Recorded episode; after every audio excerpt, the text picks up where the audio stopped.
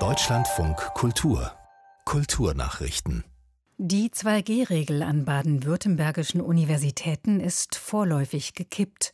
Der Verwaltungsgerichtshof in Mannheim gab dem entsprechenden Eilantrag eines Studenten statt, der nicht geimpft ist und laut Studienordnung an Präsenzveranstaltungen teilnehmen muss. Laut Grundgesetz dürfen alle Deutschen ihre Ausbildungsstätte frei wählen. Die 2G-Pflicht in der Corona-Verordnung des Landes greife in dieses Recht ein, weil ungeimpfte Studierende an den meisten Präsenzveranstaltungen nicht teilnehmen könnten, erklärte das Gericht. Einen Antrag des Studenten gegen die Kontaktbeschränkungen und weitere Einschränkungen im Freizeitbereich lehnte es dagegen ab. Die Schauspielerin und Kabarettistin Maren Kreumann hat die Rede des Jahres 2021 gehalten. Ihre Dankesrede beim Deutschen Comedy-Preis erhielt die undotierte Auszeichnung des Seminars für allgemeine Rhetorik der Universität Tübingen. Kreumann habe in dieser Rede vom 1. Oktober eindringlich den alltäglichen Sexismus kritisiert und ein leidenschaftliches Plädoyer für Gleichberechtigung formuliert, lobte die Jury. Kreumanns Mut, ihre eigene Geschichte zu erzählen und ihr Appell, es ihr gleich zu tun, seien eine Bestärkung für alle Personen, die um Sichtbarkeit ringen.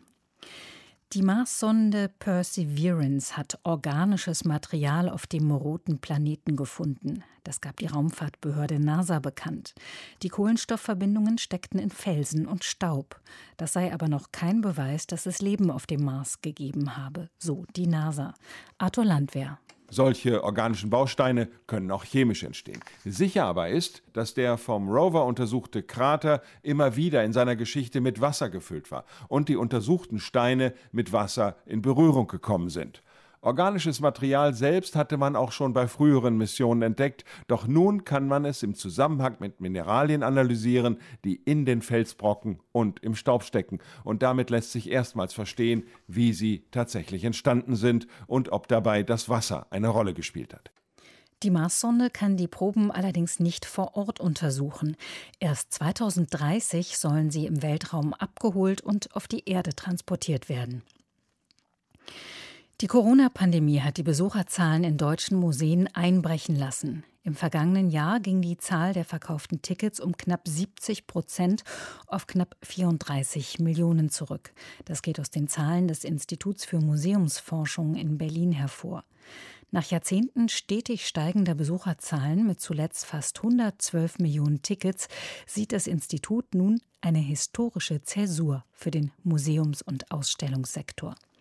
Institutsdirektorin Patricia Rahemipur hob auch hervor, dass die Krise der Digitalisierung zu einem unglaublichen Schub verholfen habe. Gut ein Drittel der teilnehmenden Museen haben demnach ihre digitalen Aktivitäten ausgeweitet.